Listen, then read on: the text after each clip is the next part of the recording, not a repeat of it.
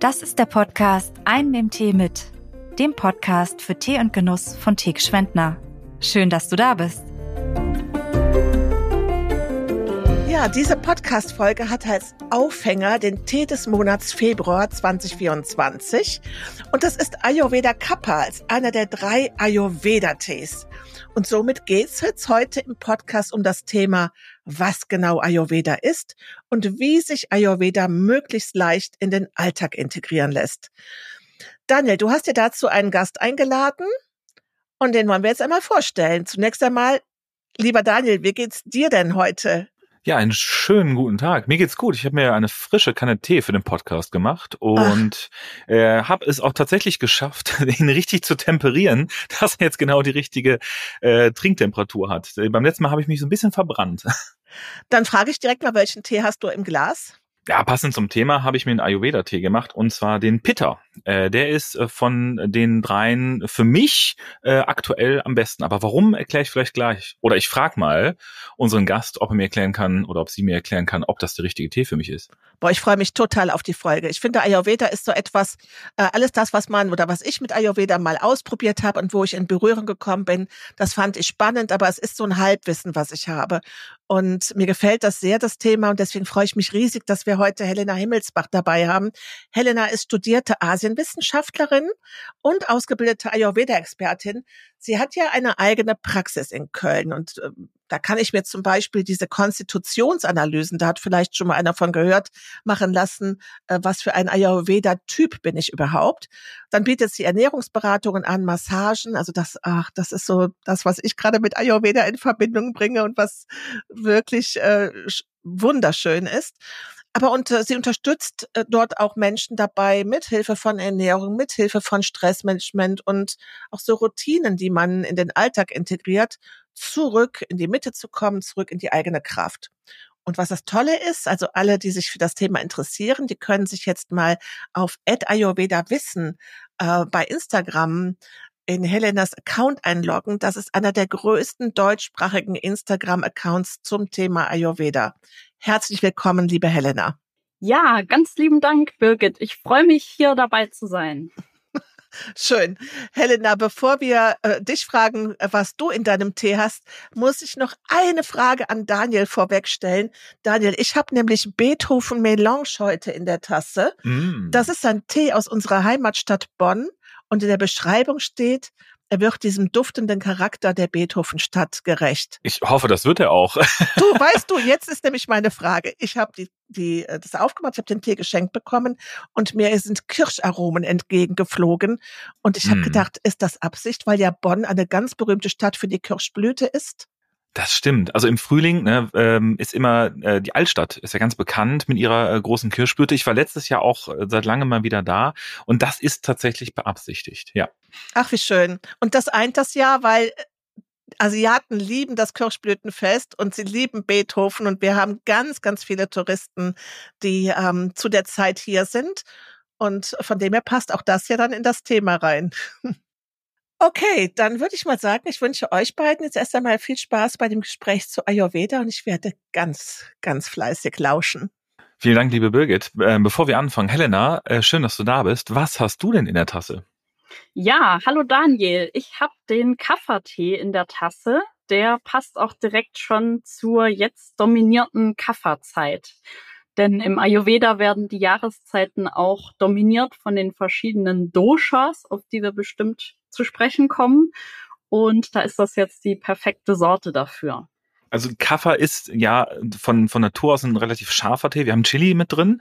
Ne, also das ist, ähm, also da muss ich jetzt mal kurz ne, die kleine Anekdote schon direkt am Anfang raushauen. Wir haben, das ist ein paar Jahre her, haben wir den mal gemischt und unsere Produktionsmitarbeiter kamen zu uns und haben gesagt, was habt ihr denn da gemacht? Wieso, wieso? Ist doch die Kaffermischung wie immer.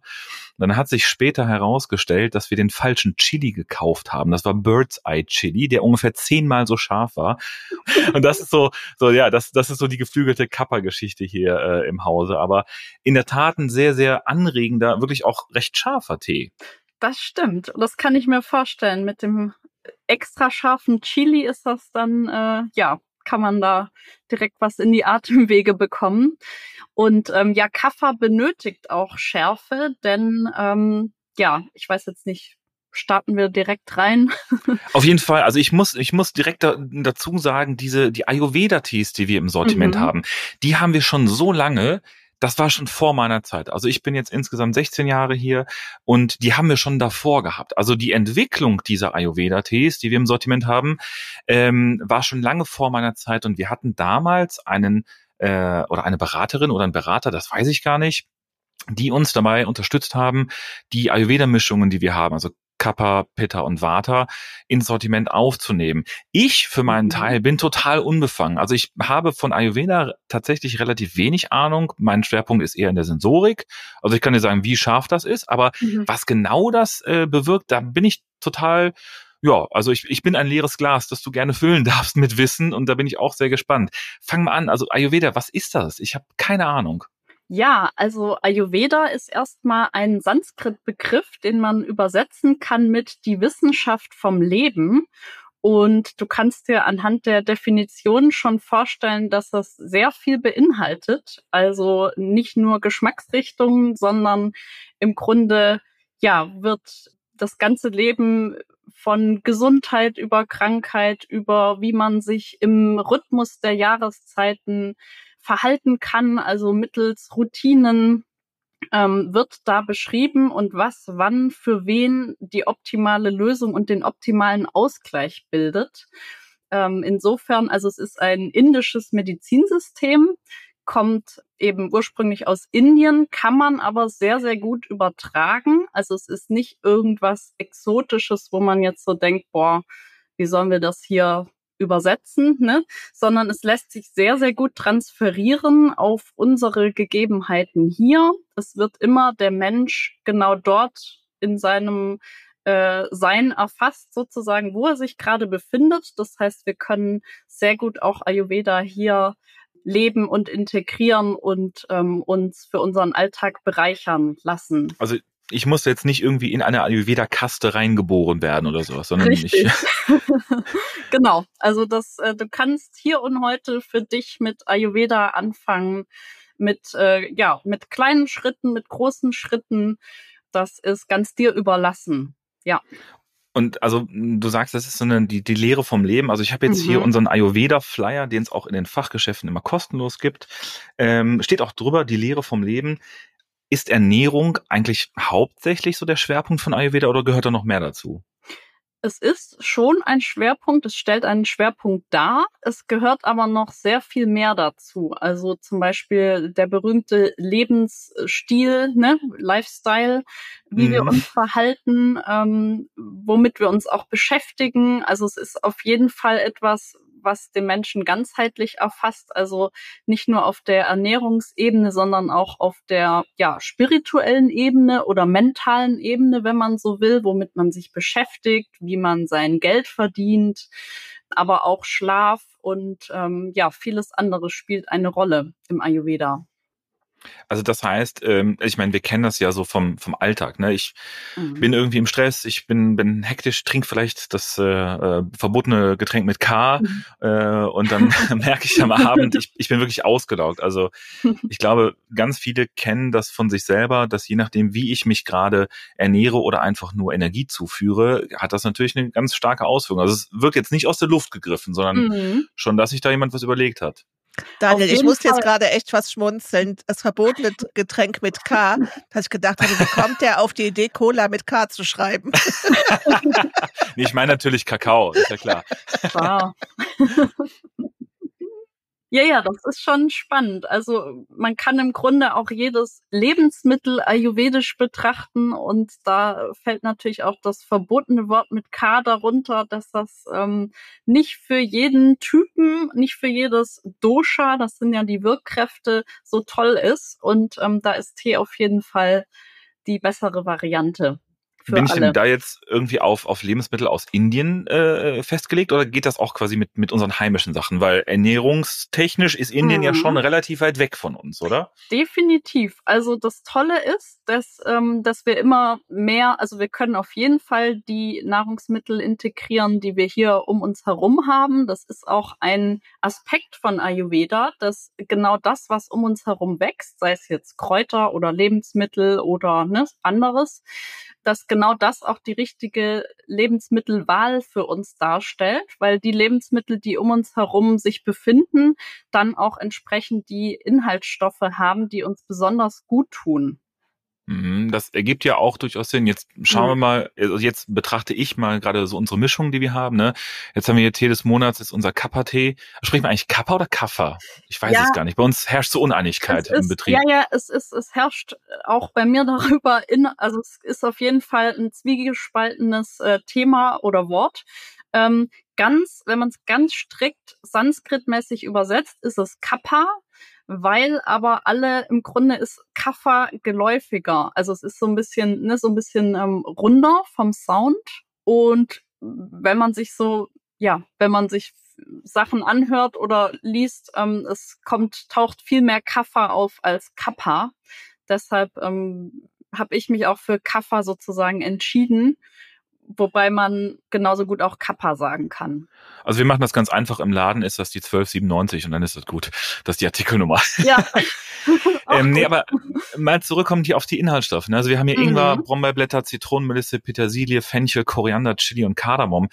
Das ist jetzt so von der Zutatenreihenfolge etwas, wo ich sage, ja, da steckt schon sehr viel Exotik drin, da steckt schon sehr viel Gewürz Indien mit drin.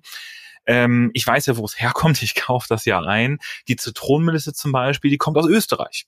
Also es ist jetzt auch so ein Aspekt, wo ich sage, es muss jetzt nicht zwangsläufig original aus Indien sein und in der Nähe vom Ganges angebaut, sondern die, das, die Zutat an sich, das Kraut, das ist das Relevante. Oder wie siehst du das? Richtig, genau. Also ich habe zum Beispiel auch ein sehr großartiges Heilpflanzenbuch und da werden sowohl die indischen Kräuter ähm, sozusagen katalogisiert und beschrieben, genau in ihrer Wirkung auf die Doshas und auf den Menschen, als auch heimische Kräuter. Also da ist schon ganz viel Transferarbeit, würde ich sagen, passiert, dass wir mhm. einfach auch unsere heimischen Kräuter sozusagen ayurvedisch betrachten und dementsprechend einordnen und nutzen können. Also ich habe jetzt auch kürzlich gelesen, dass der erste äh, Landwirt in Bayern Ingwer anbaut. Also von daher nicht mehr lang und dann können wir die Originalmischung auch hier aus Deutschland anbieten. Du hast jetzt schon ganz oft das Wort Dosha gesagt. Ich habe das auch gestern in meinem Fragebogen gesehen. Ich habe nämlich unseren mhm. Fragebogen, was bin ich? Peter, äh, Vata oder Kappa äh, ausgefüllt. Äh, das Ergebnis verrate ich gleich. Aber was zum Geier ist ein Dosha? Dosha, ja, ein spannendes Wort, taucht immer wieder auf in der Typenlehre, wenn man so will. Ganz ähm, übersetzt ist wieder ein Sanskrit-Begriff, bedeutet es Fehler oder Verderber und ist sozusagen der, ich sag mal, das ist jetzt ein bisschen negativ, aber der krankmachende Faktor. Also das, äh, was uns krank macht, wenn es ins Ungleichgewicht gerät. Und ähm, aber positiv betrachtet ergeben sich die drei Doshas, nämlich Vata, Pitta und Kapha, aus den fünf Elementen Erde, Feuer, Wasser, Luft und Äther. Und jeweils zwei dieser Elemente schließen sich immer zu einem sogenannten Dosha zusammen. Wir haben zum Beispiel das Vata-Dosha, das setzt sich aus Äther, also Raum und Luft zusammen. Und dementsprechend ähm, kann man dann eben auch Eigenschaften darauf übertragen. Menschen mit viel Vata, sage ich mal, haben dann eher diese feinen und luftigen und leichten und trockenen Eigenschaften. Nee, das bin ich definitiv nicht. Äh, mach mal weiter. ja, ich mach mal weiter. Ähm, Pitta Dosha setzt sich aus Feuer und Wasser zusammen. Ich beschreibe es gern wie so eine fließende, flüssige Lava, also so, ne, so Feuerkraft voraus. Dementsprechend ist da äh, auch eine feurige Person meistens dahinter, wenn da viel Pitta drin ist. Und ähm, eben alles, was mit Hitze, Wärme, Haushalt, äh, Verdauungskraft und so weiter zusammenhängt, wird dann dem Pitta zugeordnet. Und das dritte ist das Kaffer, was sich aus Erde und Wasser zusammenschließt. Ähm, vergleiche ich gerne mit so schwerem nassen Moos. Also da ist sehr viel schwere Stabilität im positiven Sinne und Struktur, also ein strukturgebendes Element, aber eben auch Trägheit ähm, mit inbegriffen, was sich dann eben auch darauf auswirken kann. Genau. Ich habe jetzt gerade mal verglichen, das äh, mhm. steht auch so bei uns auf dem Fragebogen, da bin ich ja schon mal beruhigt. Das ist schon mal ähm, gut. Das heißt, also den gibt's bei uns in den Geschäften, den kann man immer kostenlos ah. mitnehmen und sich selber mhm. dann äh, einmal testen mit den Fragen. Mhm. So, ich habe den gestern Abend gemacht. Ja. und jetzt habe ich nicht überall ange, also ich habe jetzt nicht alle Antworten bei einem Dosha gefunden, sondern ich Ja. habe ganz viel bei Pitta Mhm. und dann kommt ein bisschen Kappa oder Kaffa und Vata ist bei mir sind nur zwei. So, also das heißt, ich bin Okay. Typ Pitta. Habe ich das jetzt richtig so verstanden? Ja, also das, ähm, also es ist zum einen mal, es ist normal, dass man jetzt nicht, oder es ist das häufigste, dass man nicht das Kreuzchen jetzt nur bei einem Dosha immer macht, Hm? ähm, da wir logischerweise Menschen sind, die aus allen Elementen bestehen, müssen wir auch alle Elemente in irgendeiner Form in uns tragen, sonst könnten wir gar nicht existieren, sage ich mal. Ne? Es ist alles Mhm. wichtig. Es kann natürlich sein, also wenn du jetzt sagst, äh, hauptsächlich bei Pitta, dass das Pitta bei dir dominiert, dass du vielleicht aber auch einen kleinen Kafferanteil in dir trägst. Die Sache mit den Tests, das ist auf jeden Fall super, um da einen Eindruck zu bekommen, ne, wie, äh, wie man sich einschätzen kann, was da vorherrscht. Es ist ein bisschen mit Vorsicht zu genießen, weil es gibt, ähm, vielleicht hast du die Begriffe schon mal gehört, es gibt die sogenannte Prakriti. Das ist die angeborene Konstitution. Die ist Okay. unveränderlich und bleibt auch ein Leben lang gleich, wird sozusagen bei der Geburt oder im Grunde schon bei der Zeugung festgelegt. Und dann gibt's die sogenannte Vikriti. Das ist die aktuelle Störung, die sich draufsetzen kann. Und Okay, ähm, also- wie du dir ja. vorstellen kannst, ne, wenn du so einen Ankreuztest hast, kann das mal ein bisschen durcheinander gehen mit Prakriti und Vikriti.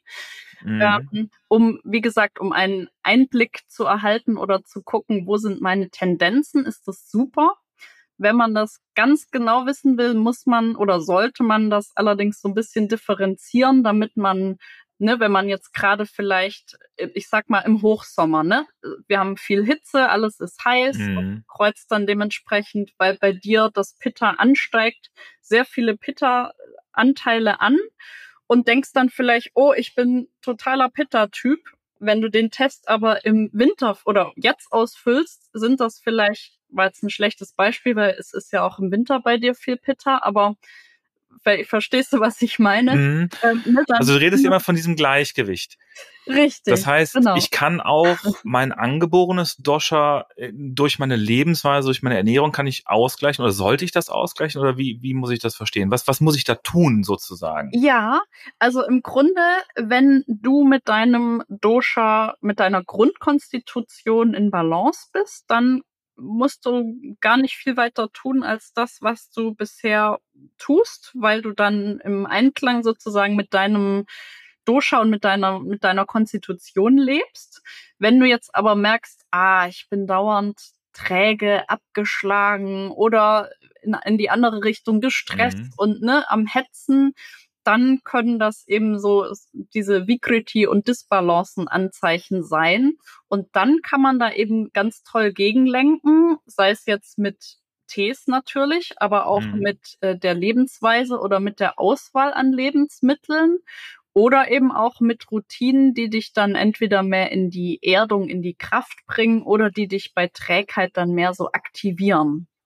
Mal ganz blöd gefragt, wann merke ich denn, dass ich im Ungleichgewicht bin? Weil viele Dinge gibt es Mhm. ja, die wir, die wir in unserem normalen Alltag vielleicht als normal ansehen, wo aber von außen niemand sagen würde, nee, pass mal auf, da musst du mal was ändern. Das ist ja nicht gesund, was du da machst. Also wo, woran merke ich, also jetzt mal abgesehen Ja. von, wenn ich den, den Arzt rufe, dann ist eh zu spät, aber was sind so die ersten Anzeichen, dass, dass ich im Ungleichgewicht bin? Also das können verschiedene Dinge sein. Ähm, also zuerst einmal ist es gut, wenn man, wenn du sozusagen gut mit dir im Kontakt bist ähm, und dich auch fein, sozusagen fein wahrnimmst, dann nimmst du nämlich viel früher eine Störung wahr, als wenn du ne, vielleicht immer äh, immer viel im Außen bist und dich wenig um dich selbst kümmerst. Deshalb ist das schon schon mal so ein erster Punkt, sich vielleicht, sei es jetzt bei der einfachen Morgenroutine mit dem Zungenreinigen und Öl ziehen, vielleicht einfach mal im Spiegel sich die Zunge anzuschauen. Ist die denn Mhm. jetzt sehr belegt? Das könnte dann ein Hinweis auf ein geschwächtes Agni, was Verdauungsfeuer bedeutet, sein. Das wäre jetzt so ein ganz einfaches Anzeichen. Es kann aber auch sein, dass du dich nach irgendeiner Mahlzeit ähm, aufgebläht oder so oder schwer oder träge fühlst. Das kann eben so ein weiteres Anzeichen sein. Oder dass du, dass die Gelenke beim Aufstehen wehtun, also dass der Körper. Ja, gut, das ist altersbedingt, ne? Ja, kann, aber muss nicht. Also die kannst, du kannst die Gelenke auch super mit, mit Öl behandeln, von außen sozusagen. Äh, dann, dann bleiben die auch schön geschmeidig. Aber ich gebe dir natürlich recht, mit dem Alter gibt's natürlich auch verschiedene Anzeichen. Aber es sind so kleine Punkte, ne? So im Grunde, das ist das Spannende an Ayurveda. Es ist eine viel feindifferenzierte auch Diagnostik jetzt in Bezug auf Krankheiten. Da werden ganz verschiedene Stadien beschrieben, wo man in der Schulmedizin dann erst in Stadium 4 reinstartet und hier zack Medikamentengabe mhm. und fertig, ne, so. Und im Ayurveda ist das schon zum Beispiel viel früher im Puls spürbar. Also mhm. Pulsdiagnose ist auch ein sehr feiner und ähm, spannender und toller Aspekt der ayurvedischen Lehre. Also du, ähm, oder andersrum, wenn, wenn wir Fragen haben nach, nach Tees oder ne, kann ich mal das probieren oder mhm. was empfehlen Sie? Wir sagen immer, geht ins Geschäft. Ne? Leute, geht ja. in die Läden, schaut euch das an, riecht dran, schnuppert dran, nehmt eine Probe mit. Das heißt, bei Ayurveda sollte ich auch eher zum Experten gehen oder kann ich da selber mit anfangen? Was würdest du da empfehlen? Also, was man, also man kann jetzt natürlich auch nicht sofort total was falsch machen, wenn man jetzt einen, ich sag mal, einen unpassenden Tee trinkt, ne? So, also das ist jetzt nicht sofort alles verloren, wenn man jetzt als Watertyp einen Pitta-Tee trinkt oder so, ne? Äh, mhm. wenn man jetzt natürlich total tief einsteigen will, wenn man vielleicht auch merkt, boah, ich fühle mich überhaupt nicht in meiner Kraft, fühle mich erschöpft oder sonst was, ne, dann, dann macht es schon Sinn, so zum Experten, zur Expertin zu gehen. Ansonsten kann man natürlich auch mit Dosha-unabhängigen Routinen, wie jetzt dem Zungenschaben mhm. oder dem Trinken von warmem gekochten Wasser, also mit solchen kleinen Dingen oder einer Fußmassage am Abend, ne, so kleine Elemente integrieren und damit starten, die den Körper auch so sanft in seine Balance stupsen, wenn man so will. Also eine, eine der häufigsten Fragen, die wir bekommen, ist tatsächlich so, ich habe jetzt diesen Test gemacht, ne, mhm. oder ich habe hier auf äh, im Internet irgendwas oder meine Ayurveda-Frau hat gesagt, da, ich bin Typ X. Ne? Also ich bin, ich bin jetzt der Pitta-Typ. Mhm. So, dann stehen die bei uns vor den Regalen und sagen, ne, was trinke ich denn jetzt? Trinke ich jetzt als Pitta-Typ Pitta oder trinke ich jetzt Vata und Kappa, um das auszugleichen? Ich glaube, das ist nicht so ganz selbsterklärend und ich weiß da auch selbst ja. oft gar nicht so die richtige Antwort drauf. Ja, verstehe ich. Also die Frage habe ich auch schon sehr oft gehört, weil wenn dann was draufsteht, weiß man nicht, erhöht das jetzt dieses Dosha oder beruhigt es dieses Dosha, ne? Man hm. kann auf jeden Fall sagen, wenn du jetzt sehr viel Pitta hast, dann ist der Pitta-Tee für dich auch gut, weil, ähm, also ich habe mir die Zutaten jetzt beispielsweise bei eurem Kaffertee angeschaut, die mhm. balancieren Kaffer aus. Also es ist mhm. gut, dann nicht äh, auf Teufel komm raus die anderen beiden Doshas zu erhöhen, sondern das, was erhöht ist, auszubalancieren. Und ah, bei okay. zu viel Pitta ist es der Pitta-Tee und so weiter. Mhm. Also das war also genau die richtige Entscheidung, dass ich mir den Pitta-Tee gemacht habe, Richtig. weil ich mag den Richtig. von allen dreien sensorisch am liebsten, ah. für mich ganz ah. persönlich. Also das war jetzt keine Entscheidung basierend auf dem Test, sondern ich habe mir heute mhm. Morgen gesagt, nimmst einen von den drei Tees, welchen nimmst du? Und dann habe ich mich halt intuitiv für den Pitta entschieden. Und genau das, finde ich, ist für mich auch die Realität. Wenn ich bei euch im Geschäft stehe, dann liebe ich das, dass ich sage, bitte mal die Kiste aufmachen, ich möchte mal reinriechen. Und ich würde jetzt nämlich danach gehen, dass ich sage, oh, ich habe Lust, meinen Körper zu entgiften, was Gutes zu tun. Übrigens, das würde ich auch gerne noch wissen, ob dieses dieser Mythos oder dieses, diese Idee, äh, Ayurveda ist gleich Entgiftung, ob das, ob das auch, da, ob da was dran ist. Aber ich würde dann nämlich immer sagen, oh, ich nehme den, der am leckersten riecht. ja, also oft leitet uns unsere Intuition ja auch genau dahin, ne, wo es äh, das gibt, was für uns gut ist in dem Moment. Und ähm, das ist natürlich der beste Fall, der bestmögliche Fall, ne? dass du genau das Gespür hast, wow, das duftet so toll, das ist genau mein Tee. Oder das ähm, brauche ich jetzt auch ja, gerade, ne? Richtig, mhm. richtig. Also das, das ist ein gutes Zeichen, wenn das im positiven Falle zutrifft. Manchmal, wenn man, also wenn ich zum Beispiel Klienten bei mir in der Praxis sitzen habe, manchmal greifen die auch jetzt ernährungstechnisch gesehen genau zum, ich sag mal, falschen in Anführungszeichen, also im, mm, ähm, ne, dass man sich so auf das falsche ein oder unpassende eingeschossen hat, ähm, weil vielleicht die Störung schon ausgeprägter ist, dass man, dass quasi die Störung gefüttert werden möchte. Aber das ist schon eher der seltene Fall. Also im besten Falle hat man schon genau diese richtige Intuition für sich. Gibt es denn außer Tee noch anderes? Also gibt es, was mich jetzt so ein bisschen ne, im Hinblick Indien beschäftigt. Mhm. Indien haben wir, glaube ich, die größte vegetarische äh, Bevölkerungsgruppe weltweit. Wir haben bei, im Hinduismus haben wir ein Verbot von Rindfleisch. Gibt es im Ayurveda auch etwas, wo man sagt, darauf sollte ich, egal welches Dosha bin, das ist so ein No-Go, das sind Verbote sozusagen? Ja, ähm, also es ist eine eine sehr gute Frage. Es gibt, ich muss jetzt gerade mal drüber nachdenken, es gibt auf jeden Fall Dinge, die für niemanden zuträglich sind, sozusagen. Rauchen ähm, oder Alkohol zum Beispiel. Ja, Würden genau. jetzt so aus, aus unseren westlichen Welten einfallen. Aus der ja. westlichen Welt, wobei äh, lustigerweise sowohl Alkohol als auch Rauchen, aber natürlich dann nicht Zigaretten und nicht äh, Wodka oder anderes, äh, wird, kann auch als äh, sogenanntes Heilmittel gelten. Also lustig, dass du die beiden Beispiele genommen hast. Ich habe es immer gewusst. Ich habe es ähm, immer gewusst. Das war mir so klar, Birgit. Genau. Heilen durch Chardonnay, alles klar. Richtig. Ähm, aber es gibt zum Beispiel eben auch Lebensmittelkombinationen, die man meiden sollte. Das berühmte ist zum Beispiel tierisches Eiweiß und Obst. Sollte man nicht kombinieren. Also der. Also kein Joghurt mit Obst genau, zum Beispiel. Kein Joghurt, kein Quark dieses, dieser, dieses berühmte Quark-Früchte-Müsli oder mhm. so ist gar nicht gut, denn also für niemanden sehr toll, weil Obst eben sehr schnell verdaut wird und tierische Eiweiße extrem langsam. Und wenn man beides zusammen isst, kann das, also man nennt das Abishyandi, das ist dann sozusagen eine Wirkung, die Durcheinander im Darm verursacht. Und das kann sein, dass du das sofort spürst, weil du vielleicht eh ein nicht so starkes Verdauungsfeuer hast. Es kann aber auch sein, dass du es eigentlich gar nicht spürst und denkst, boah, ich kann das aber. Ähm, ne? Aber dann vielleicht in fünf Jahren, wenn du es täglich frühstückst, äh, hast du irgendeine, ich sag jetzt mal, Störung dir kreiert oder im schlimmsten Falle irgendeine Art Krankheit, die daraus entstanden ist. Von daher gibt's da schon so ein paar Richtlinien, auf die man dann achten kann, wie jetzt beispielsweise Obst und tierisches Eiweiß nicht zu kombinieren. Muss ich denn Vegetarier sein? Also ist das irgendwie eine, eine, Voraussetzung? Äh, also sollte ich Vegetarier sein? Ist das förderlich? Es ist auf jeden Fall dahingehend förderlich, dass es deine, ich sag jetzt mal, innere Klarheit unterstützt. Also es gibt zum Beispiel aus ayurvedischer Sicht nicht nur die drei Doshas, die jetzt für die Konstitution stehen, sondern auch die drei sogenannten geistigen ähm, Typen, wenn man so will, Sattvas, Rajas und Tamas. Und wenn du vegetarisch lebst, unterstützt du diesen sattwischen Aspekt, der dir dann eben Klarheit ähm, und Strahlkla Strahlkraft und so weiter verleiht.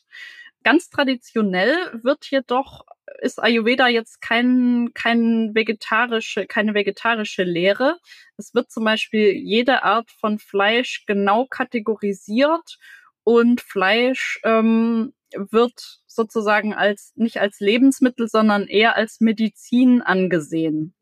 Mhm. Also bei bestimmten, vor allem natürlich, wie man sich vorstellen kann, Auszehrungszuständen kann dann Fleisch tatsächlich gut sein, wobei man natürlich die Verdauungskraft dafür aufbringen muss.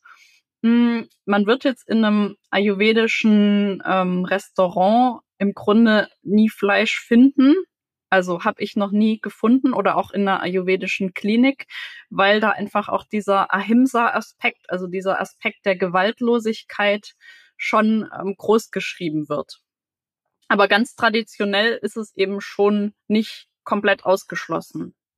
Kommt dir da deine, deine Ausbildung zur Ernährungsberaterin eigentlich zu gut? Also unterstützt sich das oder hast du auch mal so Punkte, wo du sagst, hm, da habe ich jetzt ne, zwei verschiedene Sichtweisen drauf und ich muss jetzt abwägen, was, was, was passt für mich besser oder baut das eher aufeinander auf? Ja, ich weiß, was du meinst. Also ich, ähm, im Grunde passt das ganz gut. Also ich habe ja direkt die ayurvedische Ernährungsberatung gelernt. Insofern habe ich da jetzt keine, keine zwei verschiedenen Ausbildung sozusagen, mhm. sondern es ist direkt die ayurvedische ja, Beratung gewesen, die ich da auch äh, gelernt habe.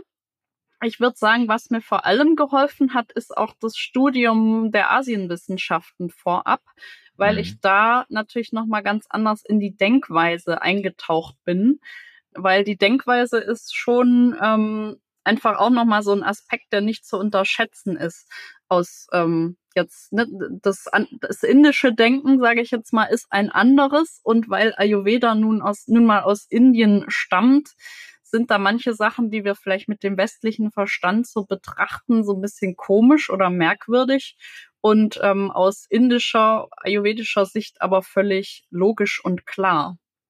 Ähm, Helena, wie ist das? Also muss ich jetzt, wenn ich mit Ayurveda anfange, muss ich auch direkt Yoga machen und muss ich überall Räucherstäbchen anzünden? Oder also, wie, wie fange ich an? Was, was ist so der Einstieg in Ayurveda? Ich meine, klar, ne, der Gang zum Teegeschwendner-Geschäft, um sich einen Tee zu kaufen, das ist logisch, logisch.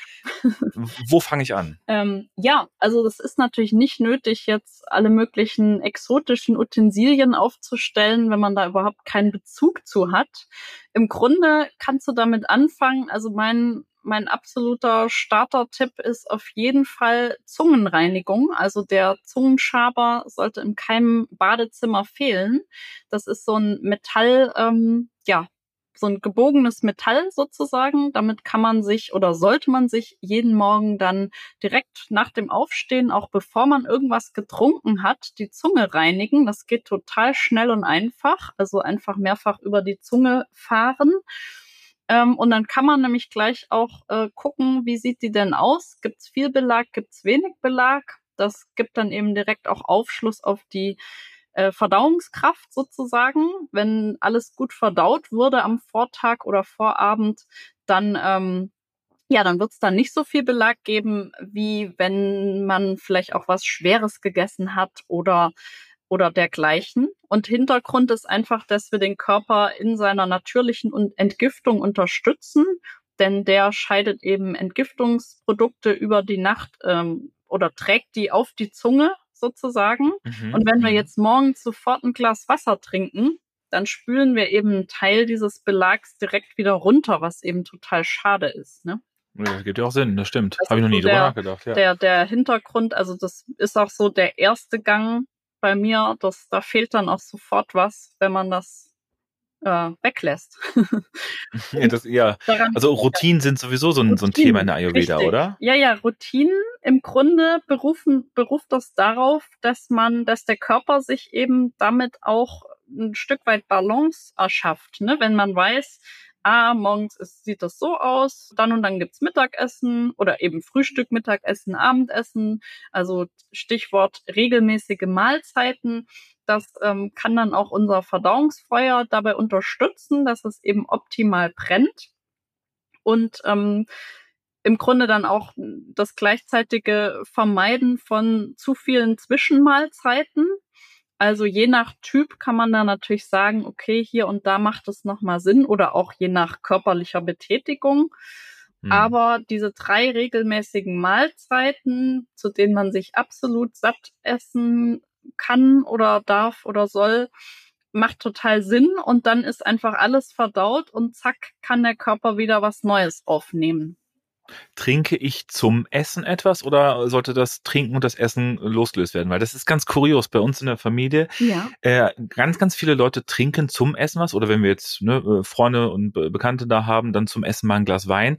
Und ich trinke grundsätzlich nach dem Essen. Also ich kombiniere das nicht. Ich separiere das ganz stark. Ja, das ist eine interessante Frage. Ich glaube, da hat jeder so seine unterschiedlichen Angewohnheiten. Was auf jeden Fall schon mal gut ist, ist nicht zu viel vor dem Essen zu trinken, weil das dann nämlich die Magensäure verdünnt und somit unsere Verdauungskraft schwächt. ähm, was sinnvoll sein kann, wenn man jetzt ein nicht so, ich sag mal, suppiges Eintopfessen hat, also was eher trockenes, körniges, ne, dann macht es auf jeden Fall Sinn, auch zum Essen wenige Schlucke, im besten Falle allerdings warmes Wasser oder auch heißes gekochtes Wasser zu trinken. Einfach weil das sozusagen die Verdauungskraft sofort anfacht. Oder eben, also danach ist immer, du solltest vielleicht dann nicht zu lange warten, weil der Verdauungsbrei ja dann im, in, in Bearbeitung ist, hm. sozusagen. Und wenn man dann nochmal nachgießt, dann ist das äh, schnell, kann das zu einer Verflüssigung führen. Also es ist gut, in Maßen dazu oder in Maßen danach zu trinken und im besten Falle eben warm. Mm, aber im, auf keinen Fall irgendwie was eiskaltes, ne? So, oder am besten noch mit Kohlensäure. Ach, Kohlensäure auch nicht, weil wir Deutschen sind ja Weltmeister im Sprudeltrinken. Ich glaube, 80 Prozent des weltweit hergestellten Sprudels werden in Deutschland getrunken. Also Kohlensäure ist ein No-Go, sagst du. Richtig, richtig. Das ist einfach in vielfacher Weise stört das ähm, das Verdauungsfeuer. also ich bin, also ne, es schmeckt natürlich manchmal gut. Man hat ja auch zum Beispiel oft nach dem Sport oder ne so einfach mhm. total mm. Lust Kohlensäure den auf den Geschmack oder hat das Bedürfnis danach. Aber es ist einfach, ähm, man holt sich sozusagen die Luft in den Bauch und da wollen wir die ja gar nicht haben, weil wir wollen ja ja eine gut funktionierende Verdauung haben. Also es ist so ein Schlüssel Schlüsselding im Ayurveda, um gesund zu bleiben, dass die Verdauung gut abläuft, gestärkt geht äh, oder abläuft. Und mit Kohlensäure ist das eher so der, das Gegenteilige. Jetzt war ich ja schon fast äh, am Boden zerstört, weil du, weil du unsere Eistees, ne, das nichts Kaltes trinken, aber die sind ja still, also vielleicht okay, so, still. ne, also einen halben, einen halben. Ja, das, da kann man dann noch mal drüber sprechen, wenn die Kräuter dann vielleicht auch eine entsprechende Wirkung haben, die das Verdauungsfeuer anregen, dann ist das noch mal eine andere Sache. Helena, kann ich denn diese äh, Gewürze und die Kräuter, die im Tee sind, also in diesen drei Ayurveda-Tees, mhm. wenn ich die jetzt zum Beispiel beim Kochen verwende, das wird ja wahrscheinlich auch nochmal unterstützend sein. Und Daniel, vielleicht kannst du nochmal was dazu sagen, welche Gewürze und Kräuter das so konkret sind, weil das fände ich jetzt auch nochmal gut zu sagen, komm, wenn ich würze, ja. dann nutze ich ja. dann und auch die Sachen, die im Tee drin sind. Das, äh, ich gucke gerade auf die Zutaten, ich habe mir die hier rausgeschrieben, das kann man auf jeden Fall gut machen. Ne? Also im Ayurveda wird sowieso gerne mit Gewürzen gekocht, einfach weil die Gewürze eben mit ihrer eigenen Wirkung dann auch nochmal die Verdauung unterstützen und natürlich davon abgesehen auch das Ganze viel leckerer schmeckt, ne, wenn man da mhm. leckere Gewürze drin hat. Aber das kann man auf jeden Fall, könnte man machen. Man könnte zum Beispiel eine kleine Menge der Kräuter auch im Mörser zerstoßen. Das ist auch so ein Klassiker, weil man dann die Gewürze noch mehr so aktiviert. Also die kommen dann mehr zur Geltung, wenn man die erst im Mörser an, anstößt und dann zum Beispiel in das berühmte ayurvedische Gold in das Ghee gibt und darin dann andünstet.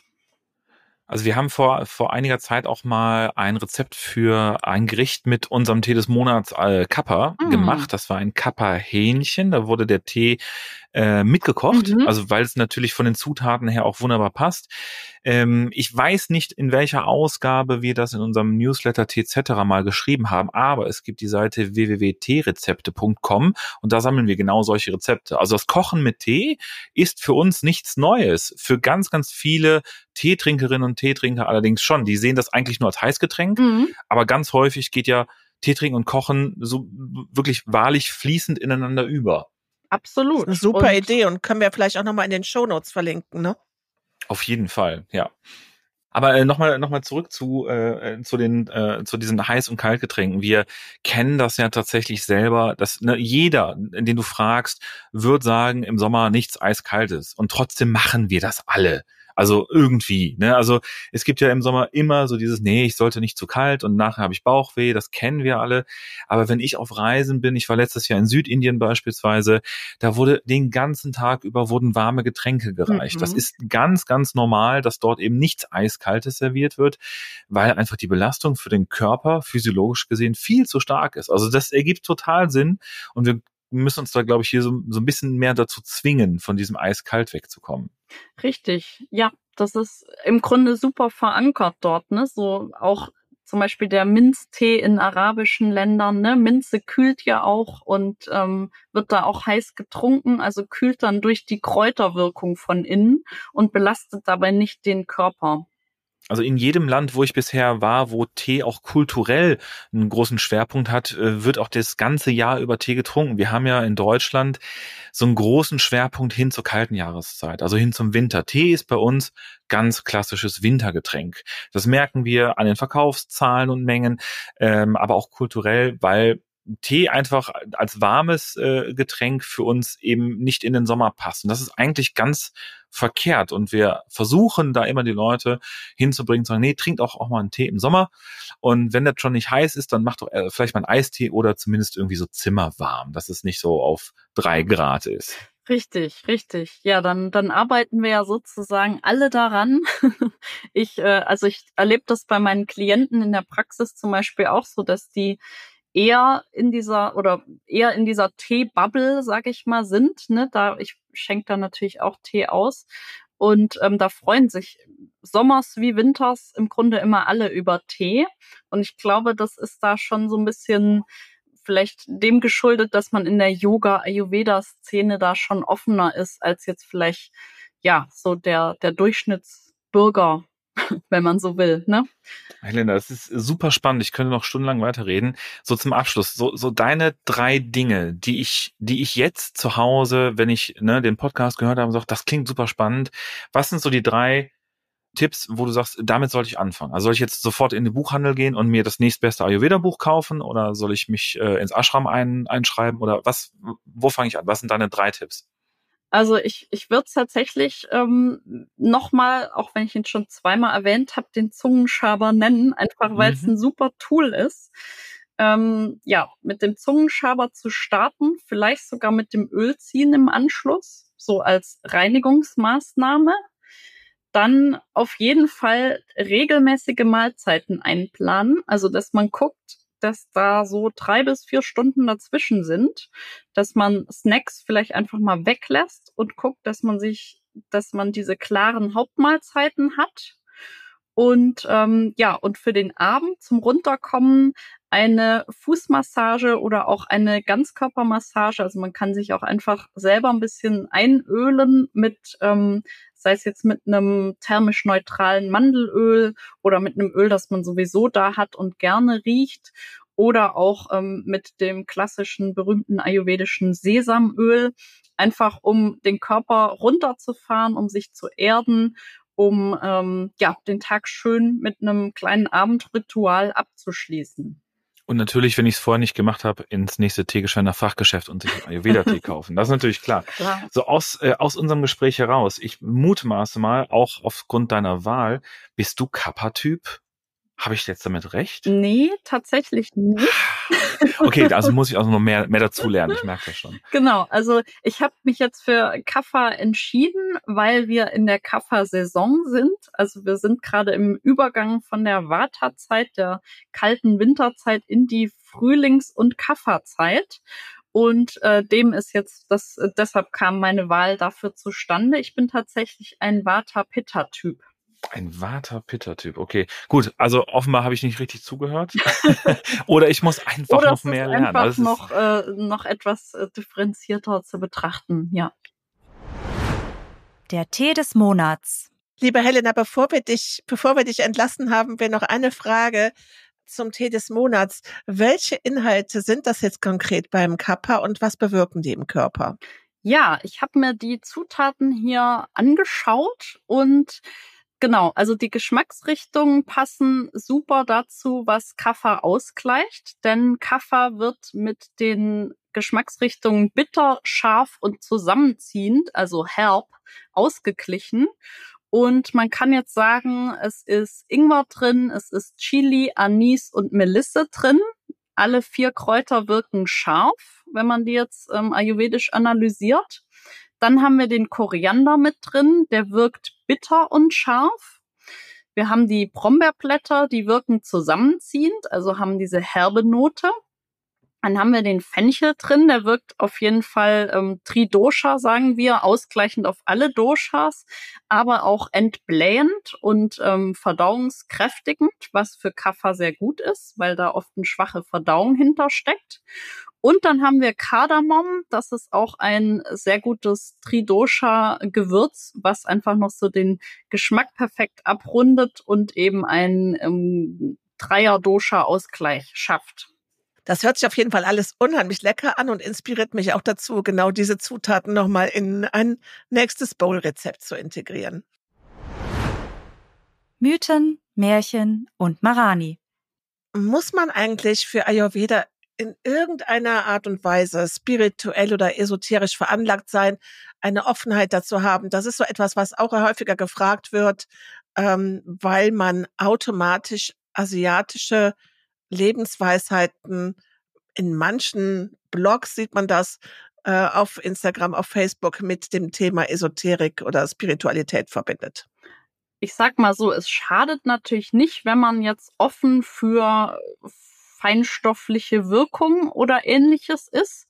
Es ist aber absolut nicht nötig, denn es gibt im Grunde einen sehr einfachen oder zwei einfache Grundsätze, und zwar Gleiches vermehrt Gleiches und Gegenteiliges gleicht sich aus.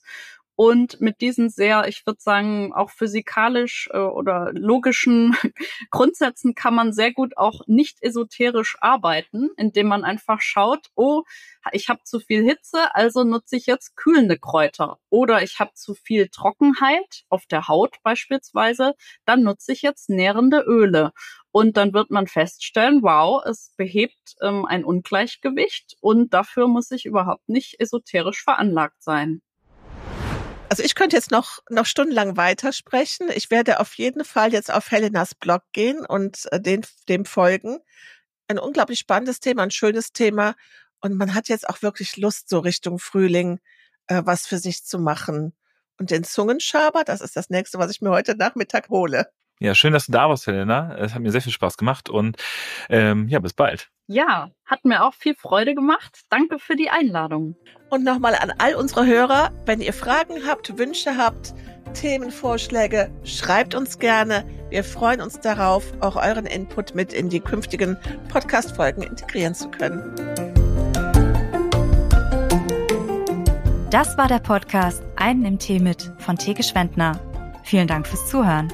Wenn es dir gefallen hat, abonniere gerne den Podcast auf deiner Lieblingsplattform. Wir freuen uns, wenn du auch in der nächsten Folge wieder mit dabei bist.